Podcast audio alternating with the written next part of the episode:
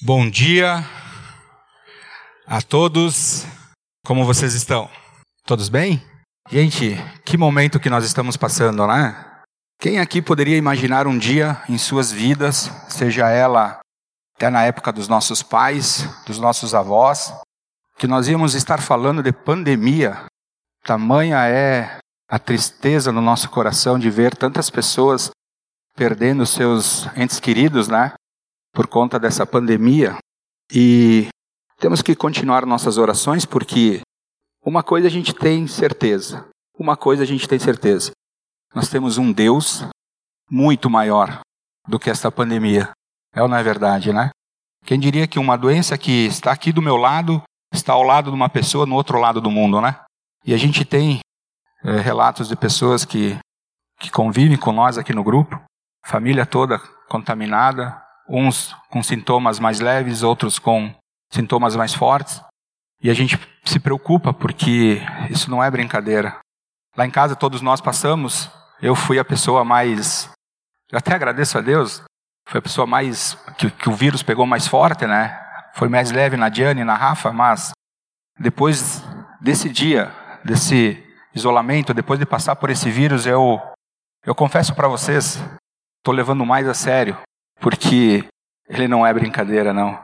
Então, que nós possamos continuar nossas orações por todos que, que passam por isso, e não é só isso, né? Nós vivemos num mundo onde a fome e a miséria também é um caos, né? Agora mesmo a Rafa me, me deu um índice de que 4 milhões de crianças no nosso país, 4 milhões de crianças no nosso país, não têm o que comer. Ou seja, continuamos orando. Uh, eu sou o Fábio, conhece-me? beleza. E compartilho com vocês que desde 2014, acredito eu que foi 2014, o Duda não está aqui para me refrescar a memória, quando eu passei o bastão né, dos jovens para ele, do ministério, que eu participava ali com essa galerinha. Pensa numa época maravilhosa, onde que eu aprendi muito. É não é, Paulinho? Foi muito bom, né? Sinto saudade de vocês, cara. Mas desde aquela época que Deus não me desafiava por uma mensagem. Aliás, eu só passava estudos para os jovens e a responsabilidade eu creio que ainda é maior, porque são jovens e a gente precisa realmente falar com muita contundência e muita responsabilidade acerca da palavra de Deus, porque eles estão ali conhecendo não é a palavra, mas buscando, né, no início da, da sua adolescência, da sua juventude, buscando a direção.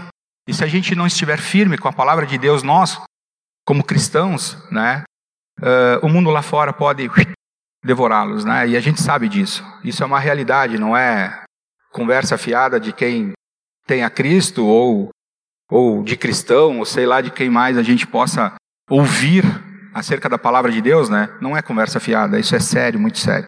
Então, gostaria que vocês abrissem suas Bíblias em Mateus, no capítulo 19, versículo 16 e 22. Essa passagem de Mateus é uma conversa, um diálogo que Jesus tem com um jovem, com um homem, com um jovem, um jovem que até a Bíblia relata aqui que é muito rico. Essa conversa, creio eu, tentando trazer um entendimento para o meu coração, ela não passa dos 10 minutos. Ou seja, vamos colocar lá, 15 minutos, este jovem teve uh, a oportunidade, e teve essa oportunidade, uh, de conversar com Jesus. 15 minutos, vamos pensar nisso. Foi o diálogo entre este jovem e Jesus. Eu quero trazer justamente para nós refletirmos na primeira parte desse texto. Tem a primeira parte, que é o diálogo de Jesus com o jovem, e a segunda parte, que depois que o jovem vai embora, e a gente vai ver aqui o motivo que ele, uh, que ele vai embora, é Jesus conversando com os seus discípulos. E essa segunda parte, talvez para um outro momento, a gente pode estar refletindo nelas. Mas a primeira parte diz o seguinte: Eis que alguém se aproximou de Jesus e lhe perguntou: Mestre, que farei de bom para ter a vida eterna? Uh, mestre, o que farei de bom para ter a vida eterna? Respondeu-lhe Jesus: Por que você pergunta-me sobre o que é bom? Há somente um que é bom. E se você quer entrar na vida eterna, obedeça aos meus mandamentos.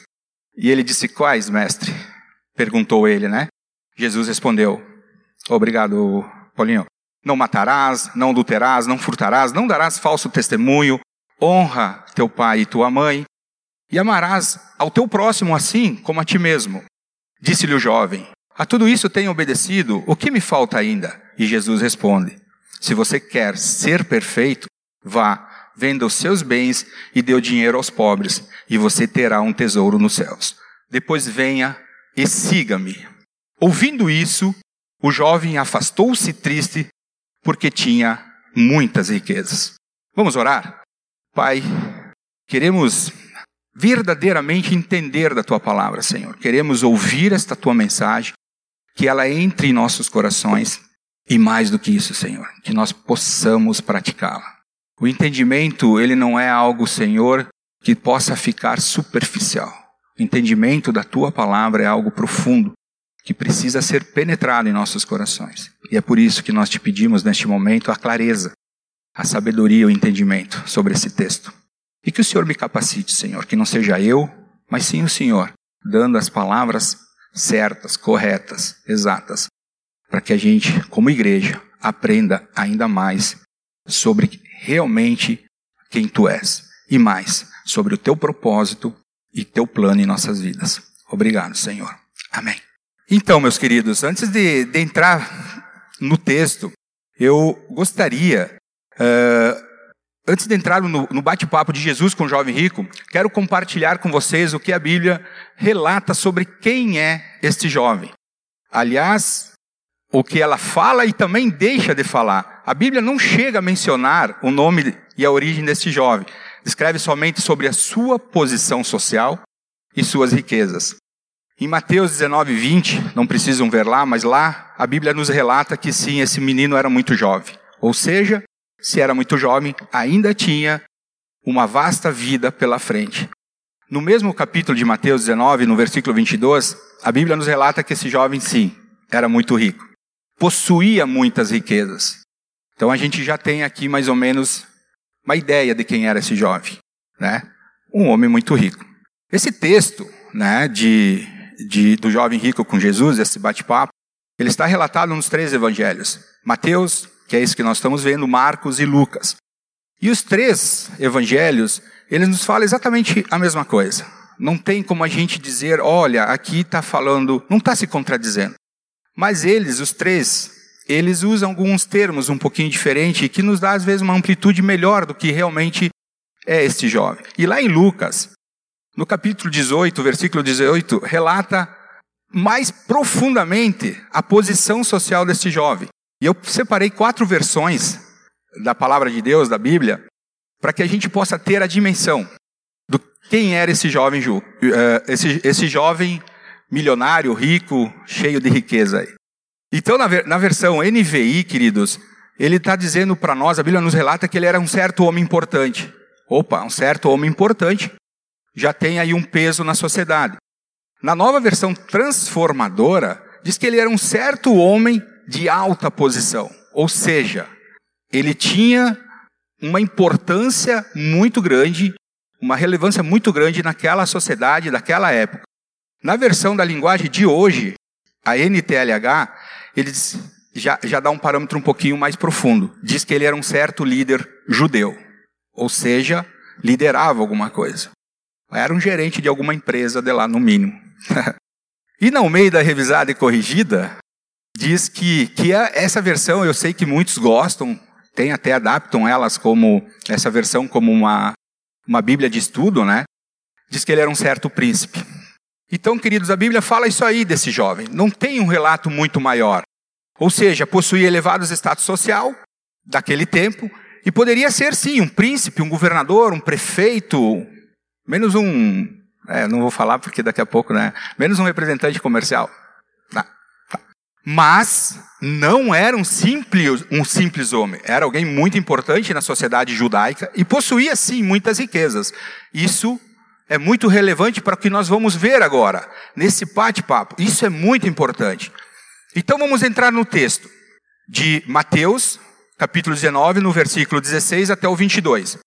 Esse encontro de Jesus com esse jovem nos traz para uma imensa reflexão acerca da salvação e da vida eterna no, nos ensina que a prioridade das nossas vidas é viver a profunda graça de Deus que há em si em Cristo Jesus. Esse jovem tinha um vazio dentro de si.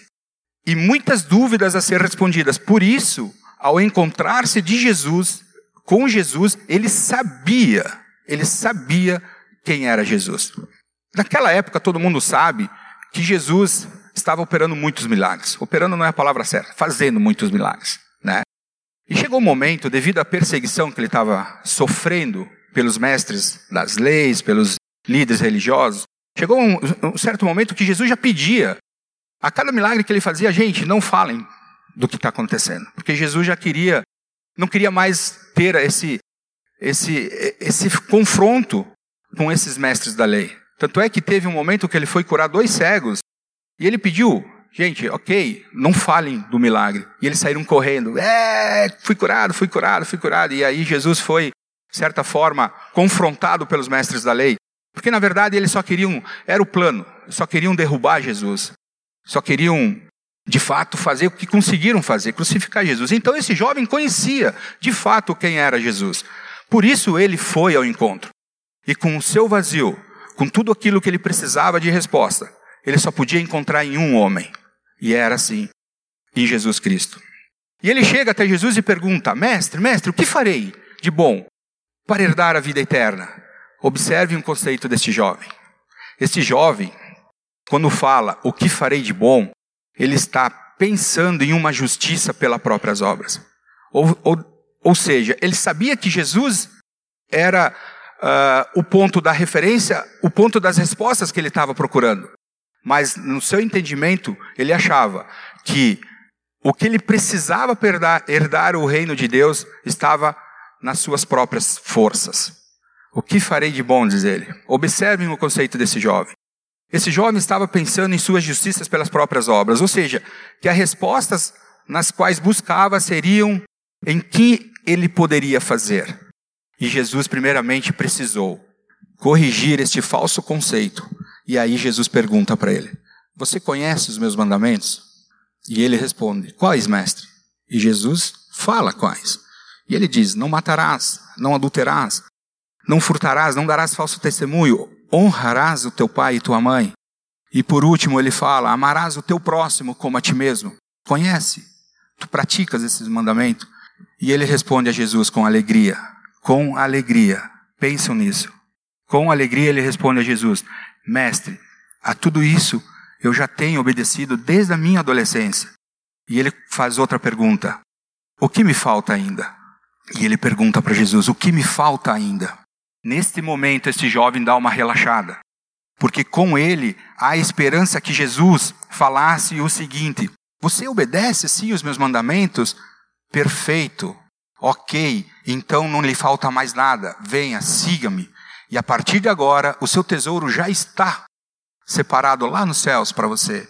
Essa era a resposta que esse jovem pretendia ouvir de Jesus.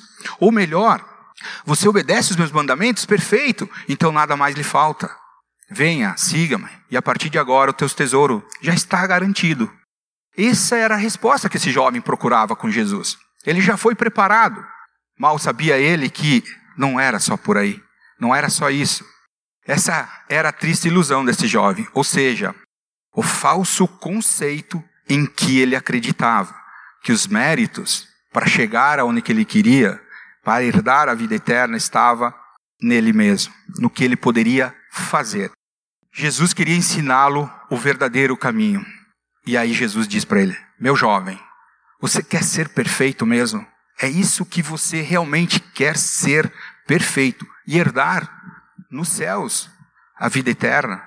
E a Bíblia diz em Marcos que nesse momento Jesus amou este jovem. E aí Jesus diz para ele: Vá, então vá, venda tudo o que você possui, dê o dinheiro aos pobres, e aí sim você terá um tesouro nos céus. E Jesus complementa: Depois disso, venha e siga. Quando ele ouviu isso de Jesus, a Bíblia não relata isso, eu que dramatizei um pouquinho. Esse jovem, esse querido jovem rico, cheio de sabedoria, se abalou, se derramou aos pés de Jesus. O que, que eu escrevi aqui? Não falei derramou, peraí. Desabou aos pés de Jesus.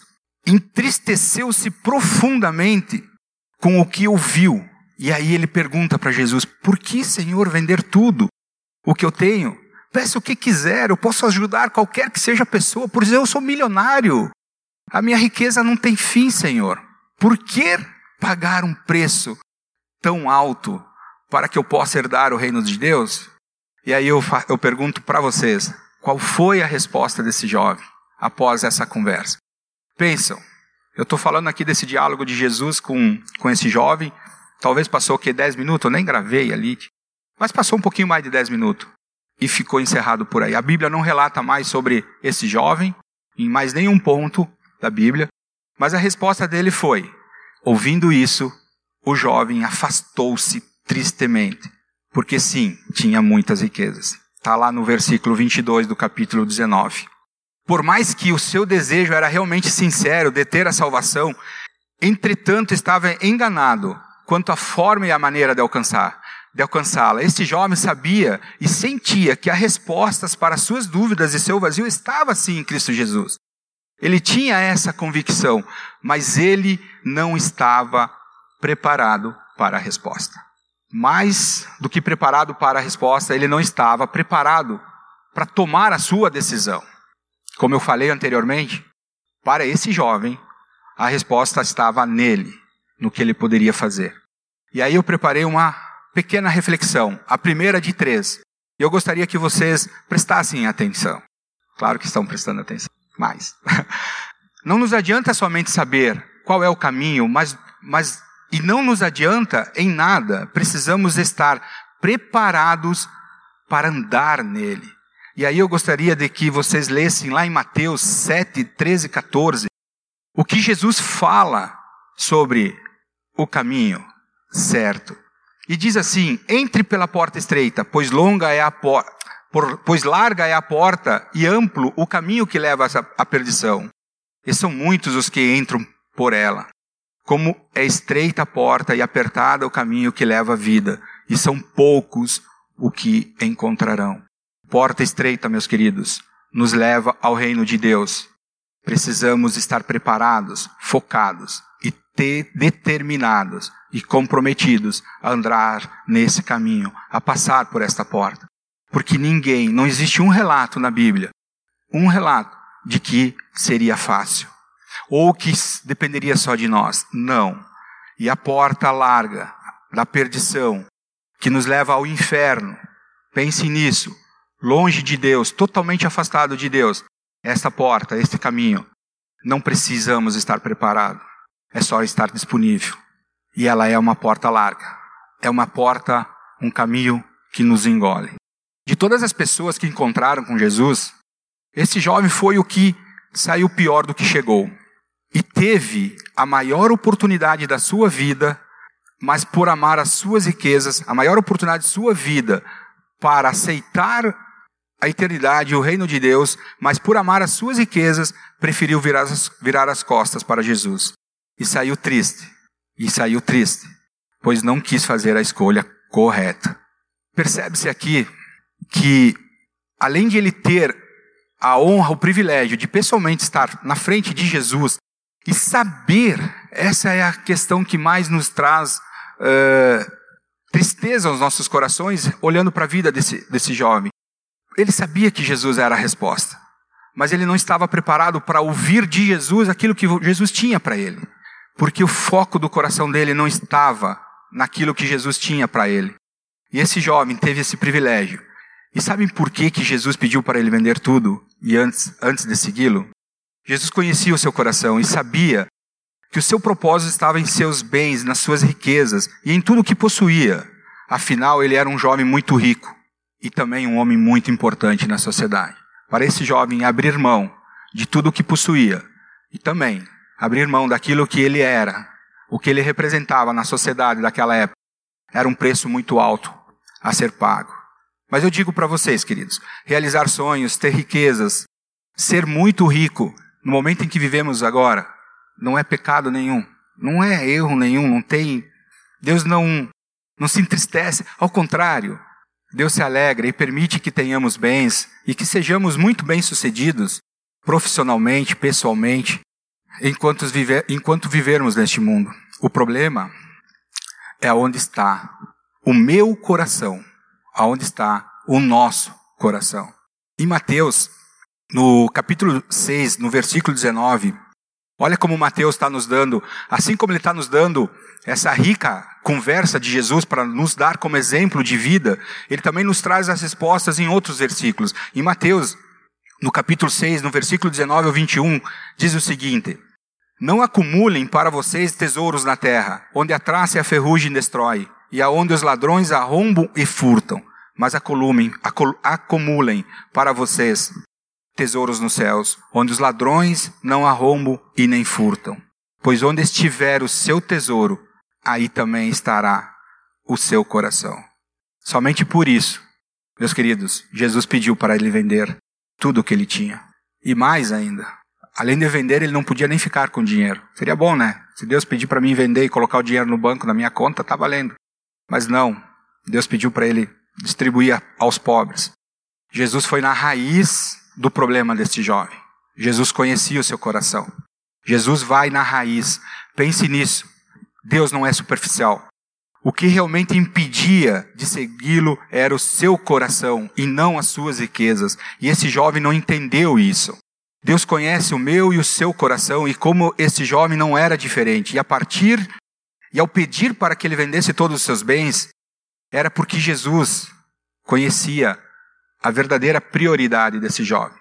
Enquanto ele fosse rico, ou tivesse todos os seus bens, ou ocupasse a, a, ocupasse a posição social que ele tinha naquela época, jamais ele conseguiria colocar o seu coração no propósito principal. E era isso que Jesus estava ensinando a este jovem. Era isso que Jesus estava mostrando para este jovem. Vá, venda tudo o que você tem. Dê o dinheiro aos pobres. E aí sim, você herdará um tesouro nos céus. E ele não entendia. Apesar dele querer, ele não entendia verdadeiramente qual era esse tesouro que Deus, que Jesus estava querendo mostrar. Aliás, não mostrar, queria dar para ele. Por isso a resposta foi não. Por isso que a resposta foi não e por isso que ele não seguiu a Jesus. A vida eterna, a vida eterna não tem preço. Ela não depende do que eu faça, do que você faça. Ela foi concedida pela graça, pela graça de Deus e comprada com alto preço, através do puro sangue de Jesus Cristo derramado naquela cruz. Queridos, nós vamos participar da ceia daqui, um, daqui um, uns minutinhos, e nós temos nesses elementos o suco que representa o sangue precioso de Deus derramado naquela cruz. A gente tem noção do que é isso, né? E o pão que representa, simboliza o corpo humilhado, surrado, rasgado de Jesus na cruz. Nós, como cristãos que somos, somos, temos a plena convicção, temos a pleno entendimento e a complexidade e a amplitude do que isso representa para nós. Porque esse é o verdadeiro propósito. É por esse que é o caminho. É através do puro sangue de Jesus derramado na cruz, pelo seu corpo humilhado naquela cruz. Esse é o verdadeiro propósito. E Jesus estava tentando mostrar a esse jovem que não era pelas suas próprias forças, pelos seus próprios méritos, não era pelo que ele tinha e possuía, mas que era pelo por Jesus. Talvez você esteja se perguntando, tá, mas Jesus não morreu ainda, como é que poderia ser? Mas Jesus estava presente com ele. O plano da graça de Deus, o plano da graça de Deus já havia começado, já naquela época, na conversa desse jovem com Jesus. O jovem se justificava em cumprir os mandamentos, só que Jesus mostra que não é por nós e nunca será, jamais será por minhas forças. Jamais será por minhas forças. Existe sim um dilema na vida desse jovem rico. Ele tinha o desejo da salvação, mas acreditava que pelos seus próprios méritos e suas posses e seus status sociais já era o suficiente para obter, obter a salvação. E aí Jesus chega e fala para ele o seguinte: está lá em João 14, capítulo 14, versículo 6, que diz: E respondeu Jesus aos seus discípulos: Eu sou o caminho, eu sou a verdade, eu sou a vida. Ninguém vem ao Pai a não ser por mim. E eu creio profundamente que Jesus falou isso para esse jovem: que Ele é o caminho, que Ele é a verdade, e que Ele é a vida, e ninguém vai ao Pai a não, seja, a não ser por Ele. Nós acabamos de cantar aqui nem foi combinado isso. Eu sou o caminho e a verdade. Lindo louvor. E esse jovem não entendeu isso. E nós, como igreja, nesta época, nesse momento, nesse dia, nós precisamos ter isso no nosso coração. Se não, queridos, eu vou dizer uma coisa para vocês. Não vai adiantar nada para as nossas vidas. Essa caminhada que nós estamos aqui, seja por nós, não vai valer a pena. Tem um. um eu, ouvi isso. Uh, do, talvez vocês não gostem do Cláudio Duarte. Às vezes eu escuto esse homem só pelas piadas que ele fala. Mas ele é profundo em algumas, em algumas, em algumas frases. E ele me falou, ele me falou, não falou para mim, mas ele comentou que que a gente vai ter três surpresas quando nós chegarmos lá no céu. E isso é muito importante. Eu gosto disso, gostei disso e vou compartilhar com vocês. Três surpresas. A primeira, eba, cheguei. Estou aqui. Essa é uma surpresa. Boa. Porque às vezes a gente acredita que não vai. A segunda surpresa, eita, cadê fulano? Não veio? Onde está? E a gente acreditava que ia. E terceiro problema, terceiro problema, terceiro dilema. É, terceiro dilema, me deu um branco agora. Mas eu vou compartilhar com vocês. O primeiro é, opa, estou aqui. A segunda, fulano não veio. E o terceiro dilema, eu conto até o final da, da mensagem. Queridos, nada que fizermos será o suficiente para alcançarmos o reino de Deus, somente pela fé em Cristo Jesus. Somente pela fé em Cristo Jesus. Não esqueço isso. Isso tem que estar em nosso coração. Não na porta da nossa geladeira. Tem que estar no nosso coração, somente pela fé em Cristo Jesus. E sabem por quê que tem que estar? Vocês sabem por quê? João 3:16. E diz justamente assim: porque Deus tanto amou o mundo, e é um amor que talvez a gente nunca vá compreender, mas é verdadeiro e incondicional. Porque Deus tanto amou o mundo, que deu o seu filho unigênito. Ou seja, gente, o único filho, quem é pai aqui? O único filho que ele tinha, ele deu por amor a nós. E para quê que ele deu por amor a nós? Para aquele que nele crer, eu e você, para aquele que nele crer, não pereça, mas tenha a vida eterna. É simples de entender isso. Não precisa ter aqui um teólogo explicando o que esse rico versículo, que para mim é referência na minha vida, o que ele significa para mim. Porque Deus amou o mundo de tal forma, de tal maneira, que deu seu único filho. Quem tem mais do que um filho aqui? Tem mais? Então tu imagina, tu pode ficar com um ainda. Mas Deus deu o único filho que ele tinha. Não que você vá dar o seu filho, pelo amor de Deus, né? É só para. Mas pense nesse amor de Deus. Pense nesse amor de Deus. Aquele jovem procurava a solução na pessoa certa. Na pessoa certa. Meu Deus do céu, esse jovem teve toda, toda a liberdade, toda, toda a honra para dizer sim pessoalmente para Jesus. E o que, que ele faz? Sai triste. Infelizmente, sem reconhecer que Jesus era a salvação. E por isso que eu quero deixar a segunda reflexão. Prestem atenção, queridos. Não é por mim, a salvação é dom gratuito de Deus. Mas para isso, eu e você, nós precisamos reconhecer. Para isso, eu e você, nós precisamos uh, arrepender-se da vida que levávamos. E para isso, eu e você, nós precisamos confessar aceitar. Aceitar que esse Cristo, que deu seu sangue precioso lá na cruz, por amor a nós, nós precisamos aceitar isso. Abrir mão do mundo que está lá fora. E a gente não abre mão com, com, com alegria, não, porque a gente sabe que tem muitas pessoas sofrendo, sedentes, como esse jovem estava, sedentes por esse evangelho. Só que quando escutam eles, eles fazem o que esse jovem fez. Dizem não. E ficam tristes. Essa é a nossa parte, queridos. Se em todo esse contexto dessa minha mensagem, você quer gravar o que, que você pode fazer, o que eu posso fazer, é isso. É isso. É nós reconhecermos, é nós arrependermos, nos arrependermos e nós acertarmos. É isso que eu posso fazer. Porque o resto Cristo já fez na cruz. O resto Cristo já fez na cruz. E não foi pouco, não. Ele deu a sua vida. Não foi pouco. Mas para isso, meus queridos, nós precisamos ter um cuidado. Nós temos que ter cuidado com os desejos do mundo. Não há como servir e amar a Deus e também servir e amar o mundo lá fora ao mesmo tempo. Para isso eu quero fazer uma reflexão. Vocês conhecem aquela historinha do homem em cima do muro? Conhece? Conhece? Conhece. Eu vou comentar com vocês. Tinha um homem em cima do muro, e de um lado estavam os anjos de Deus, o caminho que levava à salvação, e do outro lado, o inferno, Satanás e o homem em cima do muro. Ou seja, a igreja e do outro lado, o mundo.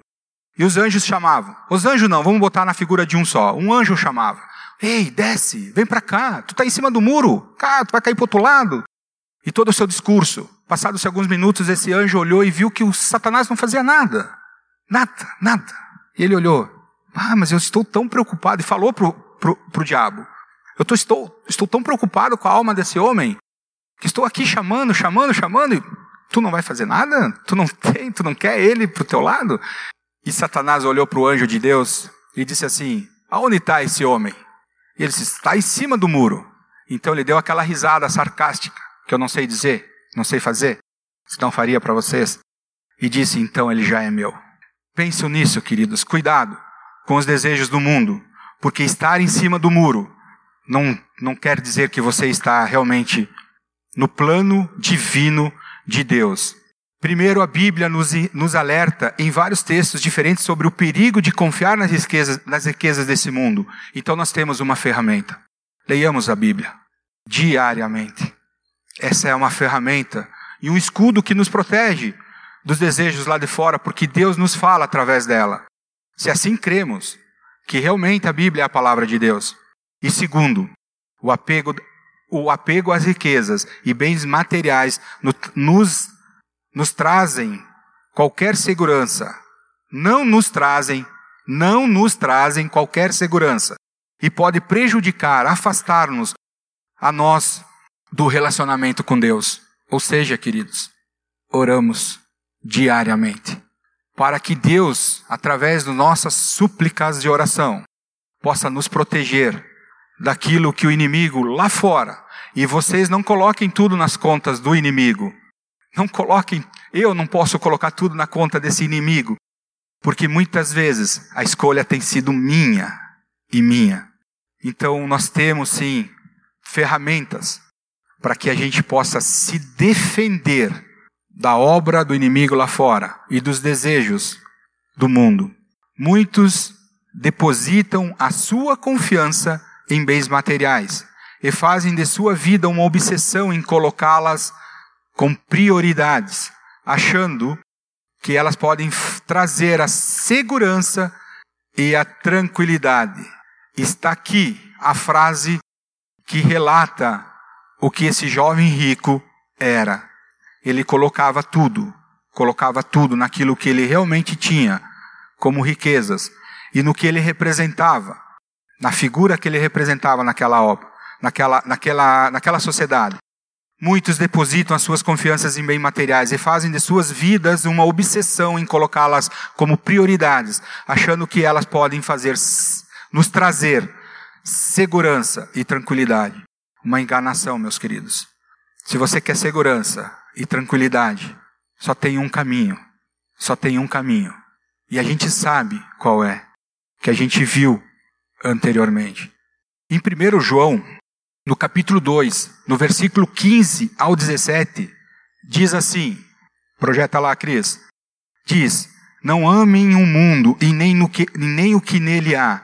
Se alguém ama o mundo, o amor do Pai não está nele, pois tudo, tudo o que há no mundo, a cobiça da carne, a cobiça dos olhos, a ostentação dos bens, não provém do Pai, mas do mundo. O mundo e a sua cobiça passam, mas aquele que faz a vontade de Deus, repito, mas aquele que faz a vontade de Deus permanece para sempre. Percebem que esse, esse era o desejo daquele jovem? Esse era o desejo daquele jovem. Não amem o mundo e nem o que nele há. Se alguém ama o mundo, o amor do Pai não está nele. Pois tudo o que há no mundo, a cobiça da carne, a cobiça dos olhos, a ostentação dos bens, não provém do Pai, mas do mundo. O mundo e a sua cobiça passam, mas aquele que faz a vontade de Deus permanece para sempre. E esse era o dilema daquele jovem. E eu pergunto para vocês, se eu conseguir ser claro neste momento, eu pergunto para vocês, se vocês entenderam, com esse dilema, aquele jovem conseguiu o que ele queria com Jesus? E nós? Se esse dilema está em nosso coração, em nossos corações, conseguiremos com Deus? Queridos, para finalizar, eu tinha preparado uma pergunta para que nós pudéssemos refletir. Não vou dizer hoje amanhã, para nós refletir em nossas vidas. Né? Como eu peguei e usei o texto, o, o, o exemplo desse jovem rico, que teve a sua grande oportunidade com Cristo, né? E por seus motivos acabou dizendo não. A pergunta que eu queria fazer, fazer a vocês é: qual de nós, nós todos, como igreja, né? Não vale o mundo lá fora. Porque o mundo lá fora, a gente já tem o exemplo deste jovem. Qual de nós teria coragem de vender tudo o que temos, tudo que temos, para seguir a Jesus Cristo? Ou seja, quem de nós gostaria ou verdadeiramente faria, se colocaria no lugar desse jovem? Aí eu refleti nessa pergunta. E essa pergunta ela está errada. Porque Jesus não nos pede para nós vendermos tudo. Jesus não está fazendo um negócio com Deus e nem nós podemos fazer. Relatando, nós não estamos fazendo um negócio com Deus e nem Deus fará um negócio com nós. Essa pergunta é errada. A pergunta correta é, e aí vem a terceira reflexão para nós encerrarmos: aonde está o meu tesouro? Aonde está o meu e o seu tesouro? Por quê? Ou seja, no trabalho, nos bens que possuo, no amor com os meus familiares? Ou está no reino de Deus, na vida eterna, na graça em Cristo Jesus? Porque aonde estiver o meu tesouro, ali também estará o meu coração. Projeta lá para mim, Cris. Mateus 6:21. Essa é a pergunta correta a ser feita. Deus não está nem aí para aquilo que eu possuo. Ele permite. Amém. Damos graças a Deus por somos bem-sucedidos profissionalmente, com as nossas famílias, em virtude desta pandemia. Temos que dar graças a Deus quando o ente querido completa a sua jornada nessa, nessa vida e Deus chama para junto dele. A tudo dai graça, a tudo dai graça, porque Deus olha o meu coração, olha o seu coração. Esse é o propósito. Porque onde estiver o meu tesouro, ali também estará o meu coração. Eu poderia usar vários exemplos aqui e vou me usar como exemplo. Talvez, talvez a Diane não vá. Ela ter me corrigido. Gente, como é importante ter uma mulher sábia do nosso lado, né? É importante, muito importante. As nossas esposas, elas são as nossas auxiliadoras. Aliás, essa semana, vou, vou falar outra coisa para você. Essa semana eu tive um exemplo lindo e maravilhoso de uma esposa que se declarou para o seu esposo na minha frente. Gente, foi Estou arrepiado daqui. Foi a coisa mais linda que eu ouvi e que eu vi. E isso não é para qualquer pessoa. Isso não é para qualquer um. Tem que amar profundamente. Foi lindo e maravilhoso o que eu vi essa semana. Mas eu vou usar-me como exemplo. E não é ostentação, pelo amor de Deus. Para que não me bata nenhum tipo de arrependimento no meu coração. Há dois meses eu troquei de carro. E realizei um sonho. Sempre compartilhei com a minha esposa com a Diane e com a Rafa que o meu sonho era ter uma caminhonete. E Deus, e assim eu vejo, permitiu que eu tivesse essa caminhonete. Eu tenho pensado, desde quando eu comprei ela, pelo valor agregado. Será que talvez não, não poderia ser uma de menor valor? Aí eu falo que é uma ferramenta de trabalho, amém? Isso conforta meu coração? Às vezes conforta meu coração. Mas Deus permitiu que eu comprasse e realizasse um sonho material. Queridos, duas coisas que a gente precisa entender. A primeira, esse carro não vai comigo para o céu. E segundo, aonde está o meu coração? E eu tenho me preocupado com isso. Muito. Porque se o meu coração está na realização desse meu sonho, eu estou agindo como agiu esse jovem. Então que nós possamos refletir nisso. Aonde está o meu tesouro? Porque ali estará o meu coração. E era isso que Jesus viu no coração desse jovem. E infelizmente, e nós podemos dizer assim, infelizmente esse jovem fez a escolha errada. Mas nós temos a oportunidade de corrigir isso para nós, nas nossas vidas. E que nós possamos ter essa, essa sabedoria, esta maturidade e esse amor em Deus para fazer, para tomar essa decisão, porque tomar a decisão talvez possa ser fácil, possa ser sim. Como eu falei lá na metade do estudo, nós temos que estar preparados para seguir esta caminhada enquanto nós estivermos aqui ainda. Amém? Amém. Vamos orar então? Espero que, que esse momento tenha sido de grande valor para todos nós.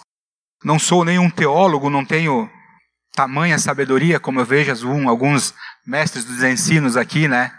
Vão aqui na frente e, e falam com muita sabedoria, mas Deus tem me capacitado e eu tenho ficado muito, muito alegre desafiado e, e, e me sentido desafiado por Deus. Que nós possamos levar para os nossos corações essa mensagem. Pai, queremos te agradecer por este momento precioso. Obrigado, Senhor. Obrigado porque o Senhor nos deixou esta ferramenta, que é a tua palavra, para que nós possamos nos alicerçar nela, que nós possamos é, ter ela como nosso alicerce, nosso escudo, nossa espada, nosso capacete, que a tua palavra possa ser viva e eficaz nos nossos corações, Pai. Porque somente ela nos leva a entender e aceitar, a Deus, o teu plano para as nossas vidas. Porque se não é a tua palavra, nada mais, nada, mais tem sentido, nada mais, uh, nada mais nos fará ter o, a compreensão e entendimento, Senhor, sobre quem realmente tu és, Pai. E que possamos falar e, e contemplar essa tua glória, a tua honra, Senhor, uh, podendo ensinar outras pessoas acerca da tua, da tua palavra, Senhor. Obrigado por esse momento e queremos te agradecer imensamente pelo privilégio e pela honra que o Senhor tem nos dado como igreja de nos reunir em meio a esta pandemia e podermos vivificar as nossas vidas uh, na tua palavra. Oramos, Senhor, em nome de Jesus, Pai. Amém.